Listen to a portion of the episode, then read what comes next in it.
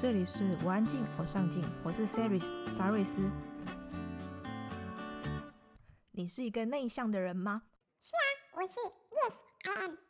你觉得跨出舒适圈很困难吗？我的舒适圈是从家门跨出去，那很可怕。内向者在职场上如何被看见？Hello，老板，我在这里。I'm here。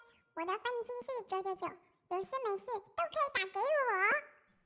今天非常非常荣幸，非常非常开心，邀请到《安静是种超能力》的作者张瀞仁。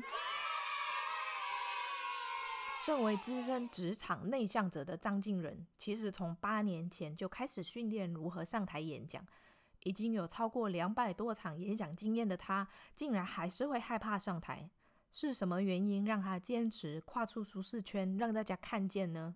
接下来，张敬仁也即将在美国推出英文版《安静是种超能力》。我们也会聊到美国和台湾的出版社有何不同，以及即将在年底推出的第二本新书到底会聊些什么呢？还有还有，在节目里我也会和你分享我小时候上台表演的糗事，也是因为这件事情让我产生阴影，现在只能躲在麦克风后面做 podcast 给你听。如果你对这一集的内容有兴趣，请在网址上输入 c e r y s 点 c o 斜线安静是种超能力，或者加入我们的脸书社团。我们的社团很安静，社员也很上进。安静的我们努力的上进，所以你绝对不会一直被打扰。想加入我们吗？请在脸书上搜寻“我安静，我上进”，就可以找到我们喽。这一集的节目，我们采用了社员的提问。社员 Rock 棒是这么问的：从职员到管理阶层，这一路走来是怎么让老板看见自己？有哪一些方法提供给内向者吗？在节目中，张金仁也会来和我们拆解这一道谜题。我安静，我上镜是一个专为内向者打造的 Podcast 节目，在这里我们分享各种丰富、精彩、有趣的故事。和你一起探索人生的可能性，帮助你重拾热爱的事物，来建立个人品牌，并活出你想要的样子。想知道更多关于个人成长及品牌经营的资讯吗？欢迎来我们的部落格逛逛哦，网址是 c e r y s 点 c o，或者搜寻沙瑞斯我安静我上镜，就可以找到我们喽。你准备好了吗？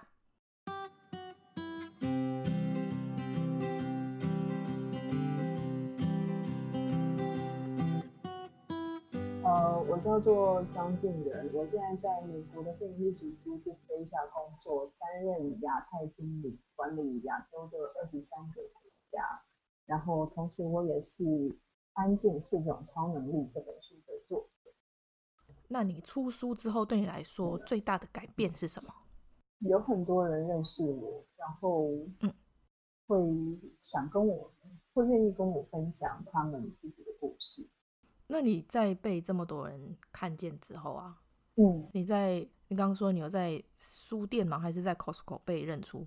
都有。嗯，嗯，那你当时候是怎么样的情况跟心情？就觉得很害怕，可是 就是很很惊恐啊。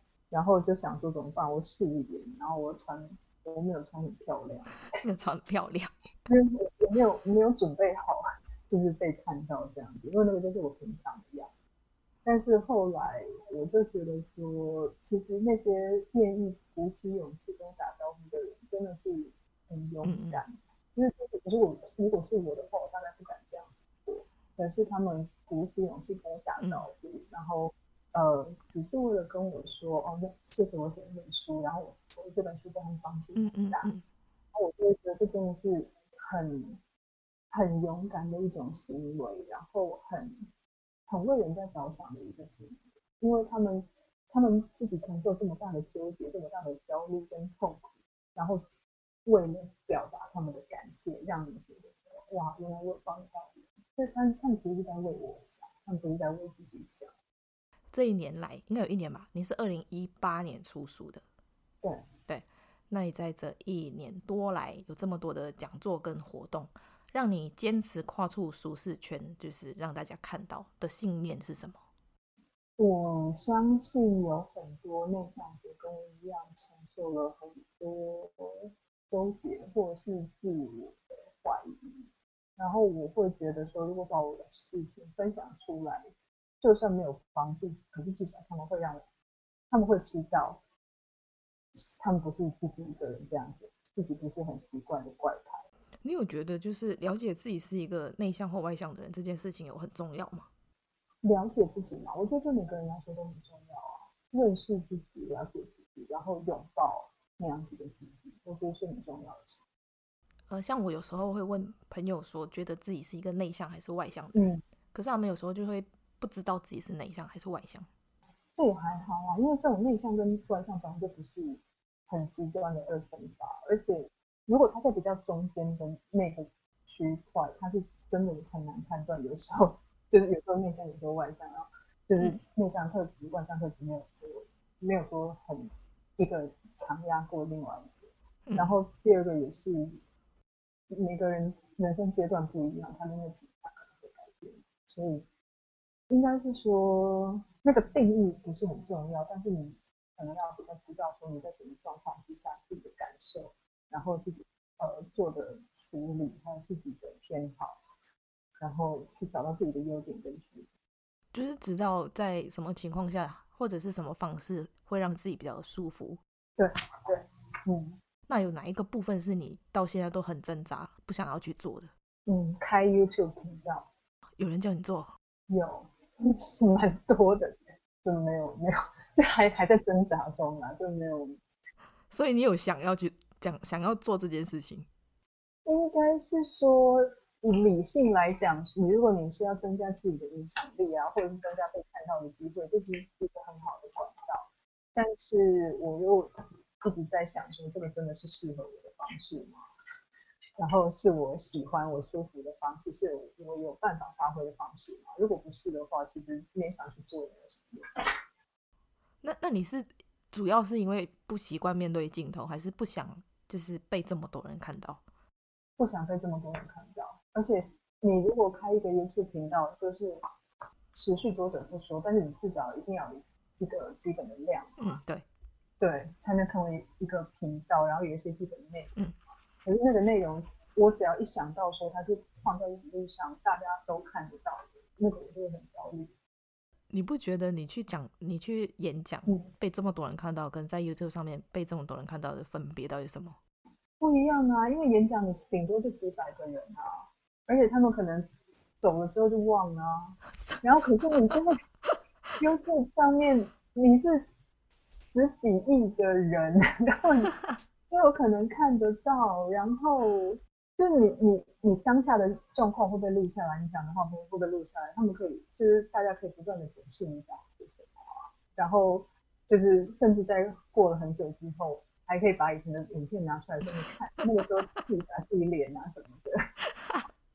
那我想到就很焦虑啊。那你每次在跨出舒适圈的时候，你会有什么特别的仪式，让自己就是不要这么紧张或者害怕吗？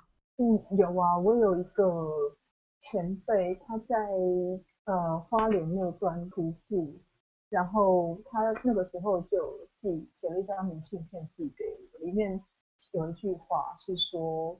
恐惧只是莫名的不安。嗯，我觉得那句话给我很大的力量。所以我在跨出舒适圈之前，然后或者是当下，只要我自己觉得说很不安啊，或没有自信，然后觉得说哦，我有可能失败干嘛的时候，我就会看那张明信片，嗯、然后就会想说那个只是我自己想的，其实没有那么可怕。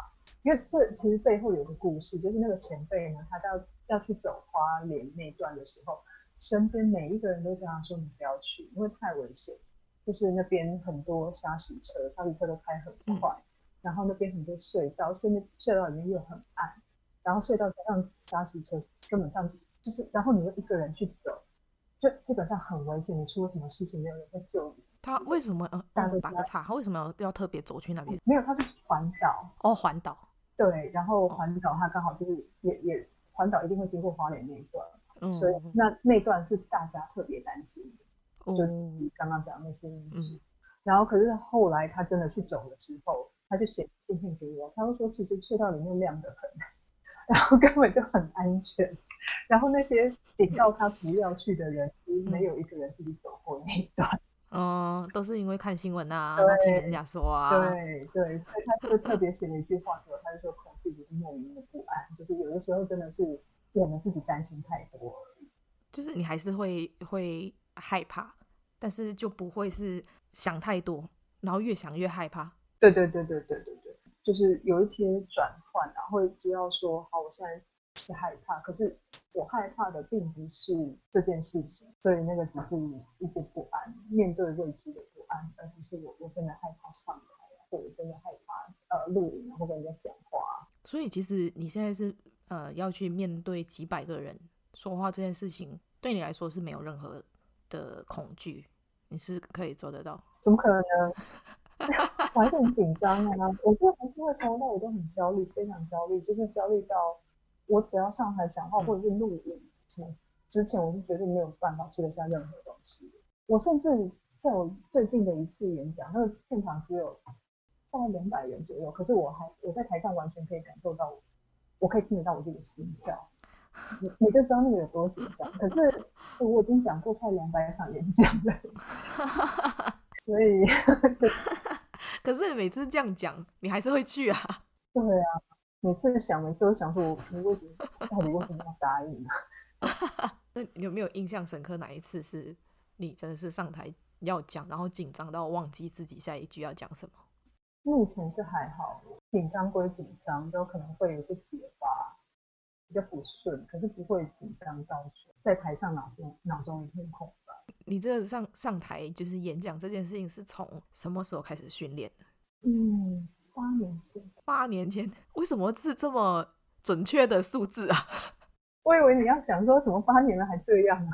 不是不是，我是我只在想你为什么会算得出来是八年前？你有在算你大概几年前开始上台这件事情？有啊，就是哎，其实正确来说应该是九年前，就是那个时候我参加了一个呃。交换计划就是上班族交换计划，我们有四个上班族，嗯、他们有做一个甄选嘛，然后四个上班族被送到美国的 Arizona 去，呃，做职业交换一个月，然后在我们这个 team 呢，就在那个月里面要不断的对呃各地的美国人介绍我们自己，跟介绍我们来的国家，然后介绍我们的工作等等，所以那个算是我第一次比较有系统的。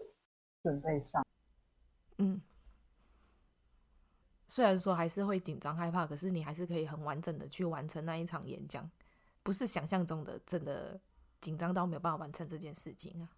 对，而且我后来都安慰自己说，其实你也不是那么重要的人啊。今天比如说，比如说你是你是一个很著名的演说家，好、嗯，或者是你你是很有名的人，就比如说蔡康永啊，是。林志玲啊，你你上台讲话，如果你忘词干嘛的，人家可能会很在意，然后就会有一堆人就攻击你啊，然后就是会有粉丝就会会觉得失望干嘛？可是我没有啊，我就是一个上班族啊，我就没有那么重要。所以我后来就想一想，说算了。我想到以前我小时候，呃，小学的时候一次上台的经验，我觉得是那一次之后吓到我自己，已经现在到现在哦。我都还是很害怕去面对很多人讲话，就只要是超过三个人以上，我都没办法。就只要不是上台，即使是坐着，我都还是会有一点紧张，会结巴。然后那一次是因为，呃，老师就选了我去跟另外一个同学搭，然后有点像是在表演那种相声。我们每一次在那个彩排的时候都都很好，而且我背稿背超快。那每次在练习的时候都没事，因为只有我们，就是我跟另外一个同学，然后还有一个老师这样子。知道要上台的那一刻，然后我一看到台下这么多人，而且面对着全校，嗯，我就整个忘记自己要讲什么，嗯嗯、一片空白。然后我那同学一直看我，因为他他在等我接下一句，我完全没有办法接下一句。然后我就默默从口袋里面拿出我的那个小抄，结果。我看着，我完全没有办法念，你知道吗？连字都连字都不会读了。天哪！我就整个整整个愣在那，然后就是空在那边，应该有五分钟哎，然后后来老师在台下看到我怎么会这样子，他就冲上台就就是就是草草结束，解救你。自此对，自此之后我就无法，到现在还是觉得那是一个阴影。哦、你就看到那么多人看着你，其实其实好像跟内向外向没有太大的关系，这个这个好像是人的一种天性。对啊，就是就是你知道你在显眼的地方，你知道那些下面可能是豺狼虎豹那种，那可能是我们老祖宗就是在原始人的时候就就就觉得在在那种暴露的地方是很危险的。对，没错。对，最好不要被看见。对对对对，那你又不知道暗处是什么，也不知道下面会是什么危险的东西。对，所以我觉得这是，我觉得人都会是这样。是后来有有在训练或者是上台报告什么，可是还是会觉得总是有一个坎是过不去的。嗯，那我朋友都跟我说，嗯、可是你这样子一直不被看见的话，你要怎么去做你想要做的事情？嗯，嗯就是你要怎么去发挥你的影响力？因为我觉得很多时候你是可以用练习来解决的。我有听说过一些方法啦，就是你可以你可以开始从小团体开始，呃，面对人，就是去习惯那种被注视的感觉。你看你，你觉得你的纠结就是那个症结点在哪里？你就是对那个不断的从小规模开始练习，这样那个叫脱敏，脱脱衣服的脱敏感，让自己越来对这件事情越来越不敏感，哦，就是慢慢去从小的地方去扩大它的那个范围。对对对对对，让自己的舒适范围就是越来越大。好，我试试看。那你可以分享你这一年多来，你觉得呃，不管是你去出席活动，或者是在路上被认出，或者是你去演讲，一些比较印象深刻的故事嘛？就我我觉得印象深刻真的是我的读者们，嗯、他们我的读者真的是我觉得是全世界最棒的读者，就是都是内向者，嗯、然后就是很很贴心、很细心。嗯比如说，我们有时候自己办聚会，然后因为我们的工作人员也没有很多，我就跟他们讲说，你们不要太早来。然后我就定了一个很奇怪的时间，譬如说你们两点十五再来的话，嗯、一般不是都整点吗？对。然后，然后我就这样说，那你们两点十五来，就真的大家都两点十五来，大家不会早到。然后就算就算他们早一点点到好了，他们就会很默默在旁边等，说哦，不好意思，我们来早了这样子。然后。因为一般人不可能时间抓到这么紧，嗯、就是刚好十五分到嘛，所以你可以知道他们一一定是在附近闲晃啊干嘛的，就是为了不让工作人员困扰，嗯、所以呢就是准时出现。嗯、在事前我跟他们讲了说，哦，你们可以，呃，有些人问说可不可以带礼物给我，然后我就说不用破费，就是真的不用破费这样子。然后大家就真的，我那天就还是收到很多礼物，可是就是有各种。比如说哦，这是我自己做的，哦、然后或者哦，这是我呃以前什么募资呃投资什么呃赞助什么募资计划的赠品，这真的不是特别买。嗯嗯，然后或者是说哦，这个是我本来就有的，真的没有特别花钱，就是为了让你收下。对对对对，然后我就觉得嗯，就很感动，因为他们会把你的话当做一回事，而而不会不会觉得说。哦，反正反正你说你说你不想让我们花钱，那是一回事，我还是要买，然后干嘛？对，所以他们然后还有很多读者会写写啊，自己写卡片啊，写信啊。然后我觉得，特别是在这种年代，就是收到那种亲笔写的字啊，甚至还有画画哇这种，然后还会有还有自己做那个什么彩绘饼干，就是用我的书的封面做成一个饼干大饼干的。然后他说他花了五个小时来做，我就觉得哇天哪！你是说那个 你在上面吗？就是那个书的封面，啊、你的侧脸的那一个，然后你是一个饼干。对对对对对对，然后他还写着安静是种超能力。哇，这个实在是好用心哦。对对，因为他自己本身就是一个呃做彩绘饼干的老师哦，对，所以这个是他的专业。那只是他投入的时间，对啊，因为他。花了五个小时，呃，一个老师的五个小时，你想想看，这是多么嗯珍贵的五个。每个人也是很珍贵啊。对啊，就是我我觉得不，今天不管是花五分钟写一张卡片，嗯、或者是花五十分钟，嗯、或者一个小时做做一件事情，我觉得是那个心意都会让我觉得很印象深刻，然后非常感动。对啊，那那那个做饼干给你的，他是怎么说？他就说没有，我家里本来就有你的饼干。没有啦。没有没有没有没有，他就说他是自己做的。结果你有吃吗？没有，我怎么可能吃啊？那个就是要保存起来。可是会发霉，不是吗？哦，他有教我，他们有有一个，就是有特别的方式可以把它就是保存起来。你好像每一年都会去在年底的时候举办跟他们见面的活动，对不对？去年年底就圣诞节的时候办的，主要是因为之前我办活动都是透过出版社，嗯嗯嗯，出版社他们都会希望说，因为他们要出人呐、啊，然后呃这些出版社的同事要加班啊，所以都会希望说我们要场地大一点，效果会比较好，嗯、然后希望可以有一些比如说卖书啊，或者是有些宣传的功能，嗯、但我。我后来就觉得这样其实是有些限制的，嗯、就是你一定要，比如说很大的场子，然后在一个很好的场地，然后就是就是那个形式是很受限的，因为是出版社主办的关系。嗯，我其实没有太大的呃决定权，大多数我还是会配合呃出版社的同事方便为主。嗯嗯，出版社的教育为主。那后来我就想说，嗯，因为我一直很想办一个读者我们自己。的聚会人数不用太多，然后场地也不用太正式，嗯、不用那种大家然后排排坐，然后有个有个很大的那个什么投影幕啊，什么讲座的那种。对对对对对，不用换成讲座，但是就是大家一起呃聊聊天，然后有一些互动的活动，嗯、然后也来认认识一下其他的内向者是什么样子。可是你这样不就又要大家又要自我介绍？我们最讨厌这一招哎。我的活动是有好几个大保证，第一个保证是不会 cue 你上台，哦，然后第二个是不会 cue 你在大庭广众之下自我介绍，然后在第三个是不会强迫你一定要玩什么抢答游戏，不会比赛。对，可是我们那次就是我有先跟他们讲说，我们今天可能会要做自我介绍，然后可能会要分组，可是我绝对不会让你们自己去找组。然后我会帮你们分。嗯嗯嗯。如果你让我们自己找，我们可能全部坐在那。你看我，我看你。对对对对。嗯，不错。所以那个时候，对啊，就我们我们那个呃，今年办了两场嘛，一场在台北，一场在台中。嗯。然后在台北那场是我们呃一个读者他们自己公司的场地。哦。然后在台中是我一个梦寐以求的 活动地点，就是在独立书店。哦。对，我我觉得很多独立书店其实很棒，很用心，可是他们确实是经营上是很辛苦。嗯，所以我那个时候是把一个独立书店的场地包下来，嗯嗯，然后就是办活动，然后读者也可以在那边买书，然后也可以就是间接的照顾那个书店的一些营运。嗯，确实，去年年底这两场我觉得非常非常开心，就是除了除了有办法可以呃认识到很多。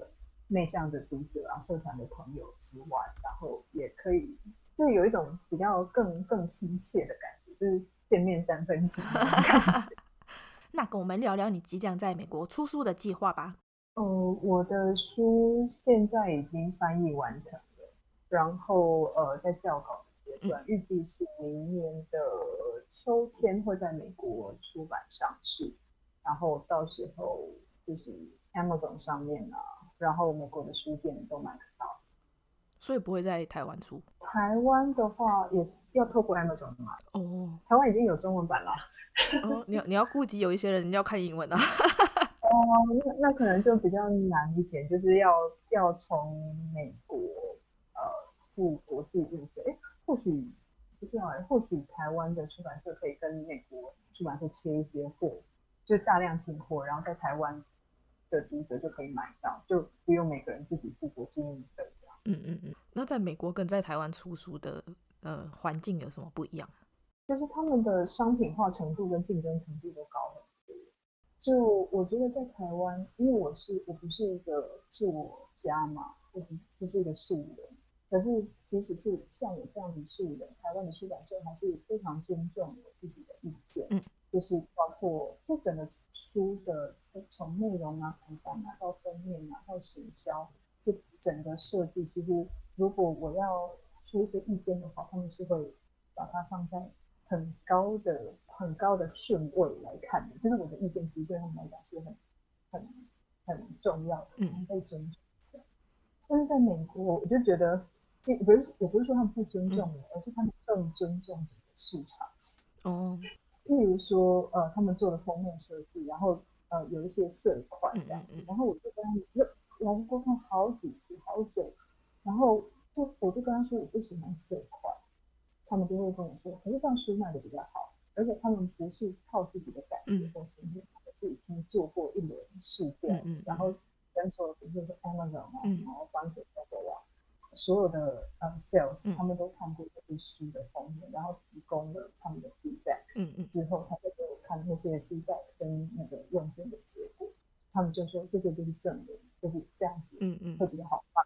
然后我就哦好，其实我的我的我的偏好并没有很重要。然后比如说书上面我的名字，我我就问说可不可以加上我的中文名字的拼音，譬如说啊静人就张这样子。可是他们就说这样太长了，没有什么意义啊。可是我就说，可是我的我是外国人，我不是美国人啊。然后他们三胖就觉得说，反正这个对读者来说不是很重要。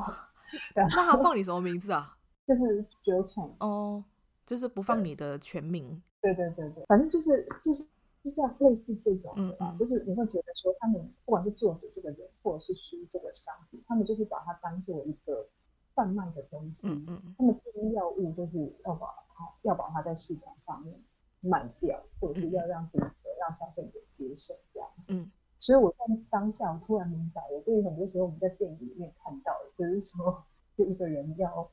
要一呃，比如说一个巨星的诞生，好，Lady Gaga 这样的角色，就人家要他去唱流行乐嘛，然后他本来是一个创作歌手，可是他就就被要求说什么，嗯，衣服要穿怎样，然后头发也要远，然后要跳舞啊，要跟我们对，要去做很多符合就是大众市场想要看到的东西，对对对，符合市场需求的事情。然后我突然就觉得，哇，我我现在或许某种程度上就是在经历这种商品化的过程，我就觉得哦，很好玩。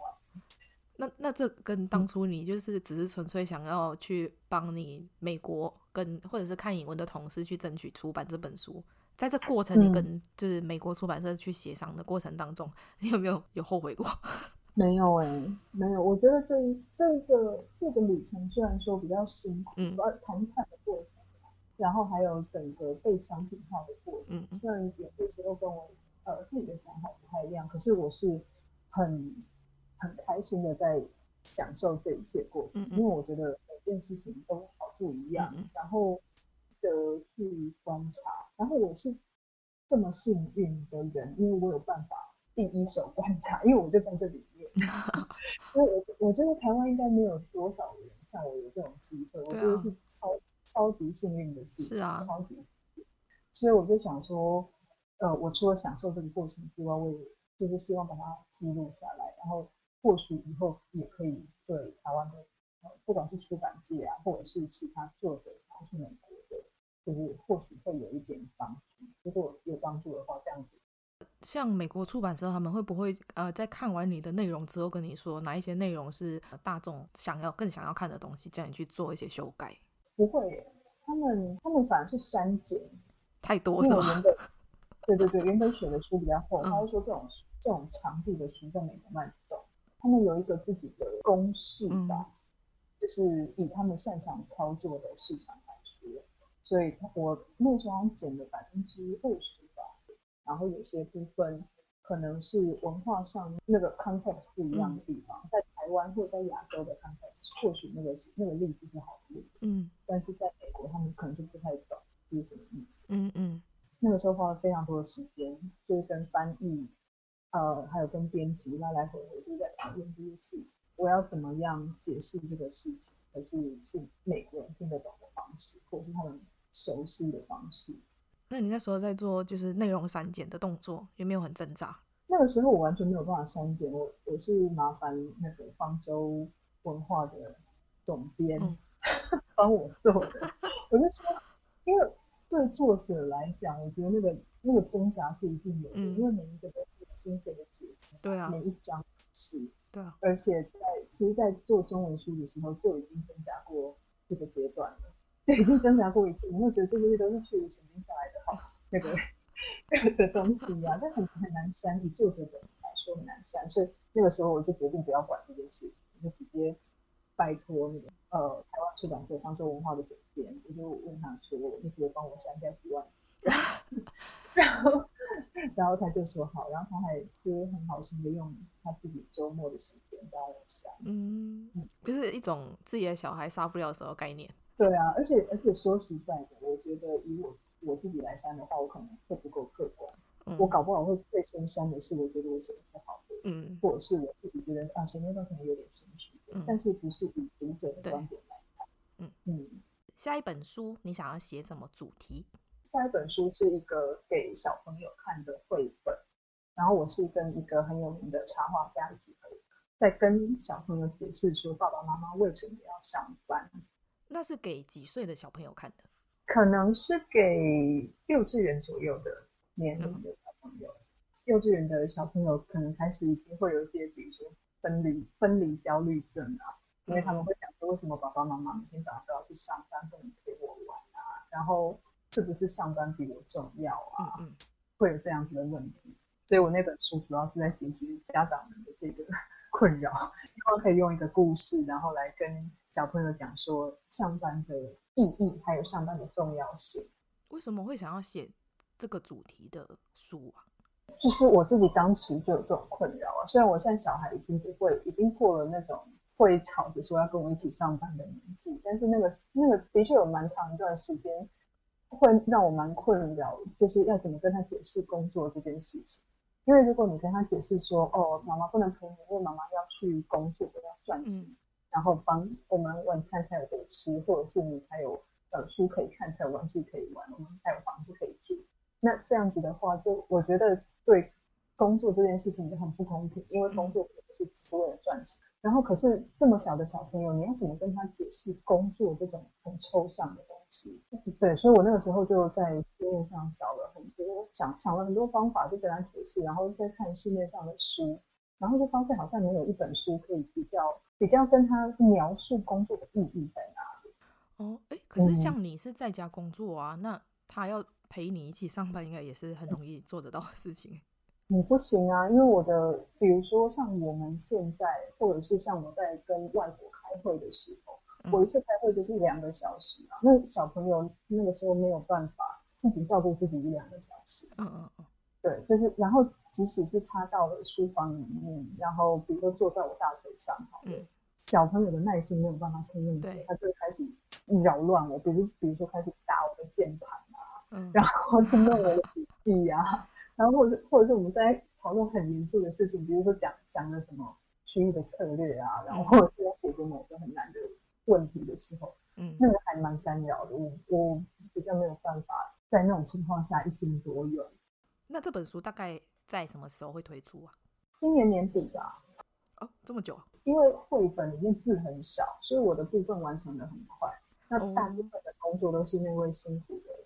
插画家 哦，哦，不好意思，我刚才不是说，我不是说你画的慢，不是，不是这个意思。哦哦哦，没有没有没有没有，是是因为这件事情怎么说？因为那个插画家，因为他很有名，所以他的档期也很满，嗯、所以自己就不是一个很喜欢被催的人。嗯嗯嗯。然后再加上艺术创作这种事情，我相信的确是需要时间，所以他那个时候跟我说，哦，我是到去年就跟他讲的。嗯嗯嗯。然后他就说，哦，要到。二零二零年，他说到二零二零年，那时候我跟编辑就想说，哇塞，要这么久啊！然后我就跟编辑说，编辑就说不行啊，那我们要不要找别人？我就说不用没关系，可是我还蛮喜欢他的，而且我们也聊得蛮来的。嗯，然后我就说，如果没有什么太太紧的那个急迫性的话，那我们就等他吧。然后后来编辑就说，好吧，那那就等。可以说说这一位有名的插画家是谁吗？到时候你们就会知道了。哦，我们我们来期待一下。对，呃，台湾的出版界，就像电影界，你如果最高荣誉是金马奖嘛，那呃，出版界最高荣誉是金鼎奖，就是那个毛公鼎的那个鼎，金鼎奖，他是得到金鼎奖的画呃插画家，所以那个时候真的是很很幸运，就是找到他，然后他也答应我。他也喜欢这个故事，然后也也答应我们可以一起做，对啊，所以我自己很期待。嗯，我也很期待，会有你的样子在上面吗？啊，应该不会吧？因为我知道你很介意自己的那个脸在你的那个封面上。对啊，应该是我有我的名字吧？之前我有 follow 到你有去访问那个美国的一些作者。对对，那对你来说，访问别人跟你被访，你觉得哪一个比较挑战？嗯，要看对方。然后你说被访跟访人吗？对，其实其实被访跟访人对我来讲，不是说哪一件事情比较挑战，而是碰到什么样子的人哦，对我比较挑战。如果说是一个频率相近的人的话，我对访跟呃访人都都差不多。可是，如果是一个就是比较难聊，或者是他讲的你就是不太懂，或者是你讲的他就是两个人就是对不太上，不管是对方或旁人都很挑战。嗯，你通常会很快在就在几句话里面知道这个人的频率跟你对不对吗？会啊，应该是说有些不管是访问者或是被访者，他们是很有经验的，所以不管是你呃是丢问题给他的，还是他丢问题给你的，他都有办法把它接得很好。嗯然后再回传给你，他会很有技巧性的去处理你可能问不好或是答不好的部分，然后再加上一些引导。然后可是有些人呢，他可能就是会比较那个风格会比较不一样。被访跟访问有一个很大的共同点，就是说你你们在进入那个正式的录影或录音之前，基本上不会有太多互动。所以那个录影或录音基本上就是你们两个第一次长时间的深度的对谈。嗯，那我觉得，我觉得就怎么说，刚开始会花一些时间来磨合。嗯，我记得我有去，就是请教过你做访谈的时候，你说你是一定要有访纲的，对，不然你会不知道你要聊什么。对啊，我觉得，我觉得有访纲是可以让我先做好准备之外呢，如果是我要去访问别人的话，别人也会比较知道说我我可能有兴趣的是哪些主题。嗯，或者是我的观众，或我的读者，或者是我的我的呃粉丝或什么的，有兴趣的是哪些剧？因为有些人他们可以聊的东西太广了，然后他们通常就是讲讲一讲就岔路，然后岔出去，然后就岔不回来。我会觉得说，如果如果这是一个人物专访，那这些岔路其实会让我们更了解这个人，那那是没有问题。可是如果是一个主题式的专访，这个可能就叫做离题。所以以我来讲的话，访纲的重要之处就是说，先让双方做好准备，嗯嗯嗯，然后呃，特别是让主持人可以就是适度的把把那个整个呃聊天或是谈话的走向、嗯、保持在一定程度的轨道上。对，确实。嗯、那有一个听众提问，就是从职员到管理阶层这一路走来，是怎么让老板看见自己？有哪一些方法可以提供给内向者吗？嗯，我觉得让老板看见自己有一些方式，最最重要的就是，呃，找不同的路径跟管道。就举例来说，对内向者来说，在会议上面发表意见，或许是我们最擅长的方式，因为就是大庭广众，然后又要很快的提供想法，然后大家都会看见你，那个基本上是一个压力很大的程度。但是走出会议室。会议之前或会议之后，其实都有一些我们可以做的方式。譬如说，嗯，你在会议之前可以先去了解会议呃要讨论的议题是什么，然后参与的人有谁，就让自己更更能融入那个会议的情境。然后或者是你到会议上真的还是没有办法发言之后，在会议结束之后，你可以用一些其他的管道让老板去呃知道说你是有想法的，你不是就是坐在那边。坐在角落，然后就是一直躲避目光这样子而已。嗯、譬如说，呃，你可以用写 email 的方式，然后或者是跟老板一对一聊的方式，这都是内向者比较擅长的方式。嗯、但是重点就是说，如果你有想法的话，要表达出来。嗯，那这个表达不一定是要在某种场合才能表达。我觉得内向者可以找到自己相对舒适或是相对有把握的方式。去去让老板看到自己的想法。嗯，我觉得有很多时候内向者会可能搞不好会觉得说，因为表达上面不是那么省力的事情，所以就想说啊，搞不好这个讲出来也没什么，或者是啊真的没什么，那干脆不要讲。可是我觉得老板其实都看得出来说，一个人他有没有积极，有没有主动，或者是他的他有没有。斗志或野心，嗯，那老板在看的时候呢，其实就是看你说，嗯，有没有把自己手上的事情做好，嗯、而且你是不是有用一些不同方式，但是更有效率的方法做好。然后在做好之余呢，你是不是还有这样子的斗志去参与，或者是去改善这个过程？嗯，去参与其他事情或改善这个过程。所以我觉得很多时候不是说你真的要讲话多大声，嗯，也不是说你真的要讲很多很多的话，嗯，让让老板看到，其实我觉得很大的一部分是在你的主动，就是你你有没有主动让老板知道说这个事情。你有些想法，或者是有些事情你想试试看，沟通当然是其中一部分，但是你必须要自己开这个口，就是主动。嗯，好，来，好来，最后一题，对你来说，什么是上进心？嗯，我觉得上进心就是永远想要成为更好版本的自己，然后也为世界带来更好的影响。嗯，那如果对你有兴趣的朋友，可以在哪一些平台追踪你呢？嗯，我脸书上有粉专，就是直接搜寻张静远就可以。嗯，Instagram 叫做 Reform Introvert，就有就我的我的账号，这样也可以找到。可是我 Instagram 没有卖，对，还是粉专。对啊，粉专粉专就可以。我想说你有 Instagram，我要我要来搜一下。搜一点没有的东西啊。你早上醒来会做什么事情？睁开眼睛，什么东西？你你这样回答，你下次跟我说你持续呼吸算了。那你做过最尴尬的一件事情是什么？认不得人家的脸。那有什么事情是你无法忍受的？故意去做害人家的事情。那说一句你骂人不带脏字的话。你让我很失望。真的吗？我让你很失望吗？没有啊，我不是在讲那个骂人的话。那如果从今以后只能吃一种食物，你会选择吃什么？咖喱。漂流到一个无人岛上，只能带一只动物、一个人跟一件物品，你会带什么？动物我会带可以帮我送求救信的鸽子，自己太阳能发电，而且可以自动联网的手机。讲人可能会带我老公。那你女儿呢？就算了。什么东西？那你觉得生活里面最重要的事情是什么？睡觉。那出书到现在，你的邀约这么多，有没有被说过不不务正业？没有啊，因为大家都误以为这就是我的正业。对啊，他们会以为我是作家或者是讲师。有什么问题是你最不喜欢被问到的？不是说最不喜欢，而是我的个性会比较不喜欢谈家人的事情。那用三个形容词描述你自己，呃，应该是三个字：圆、软、温，就像烧麻子那个样子，就是圆圆的、软软的，然后温温的。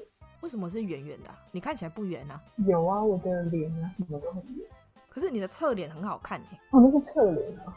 我常跟人家说，我的其实最好看的是背脸。什么东西？影后吗你？二零一九年让你最难忘的事情是什么？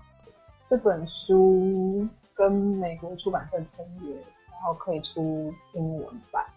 那你想要先听好消息还是坏消息？坏消息，你先做最坏的打算。那对你来说，安静是种超能力的超能力是什么？它让我认识很多原本认识不到的人。那你希望拥有更多的时间还是金钱？金钱吧，现在社会运行的体系来说。金钱换时间的体系是比较完整的，可是时间换金钱的系统是很脆弱的。如果你很想发脾气却不能生气的时候，你会做什么？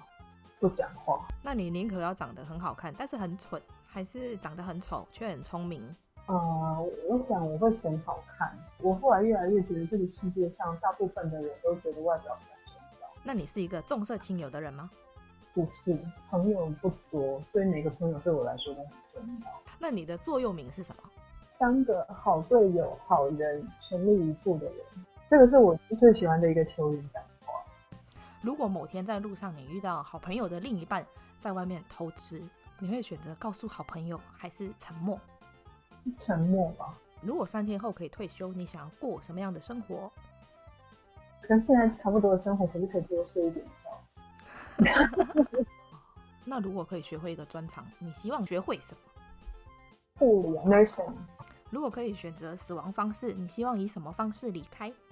心脏麻痹。心脏麻痹是直接打一指针，然后它就慢慢慢慢的越来越慢，这样吗？嗯，心脏麻痹应该是一种突发的心脏疾病吧？哦，我以为是，我以为。如果你可以拥有真爱或者一亿，你会选择一亿。那如果你是白雪公主，你希望在昏迷的时候被有口臭的白马王子亲，还是被很帅却很脏的流浪汉亲？呃，有口臭的白马王，因为有马可以离开。你 只是你就是谈人家有马而已嘛。对对对。那如果将你的一生拍成电影，你希望哪一个明星在电影里扮演你？林依晨。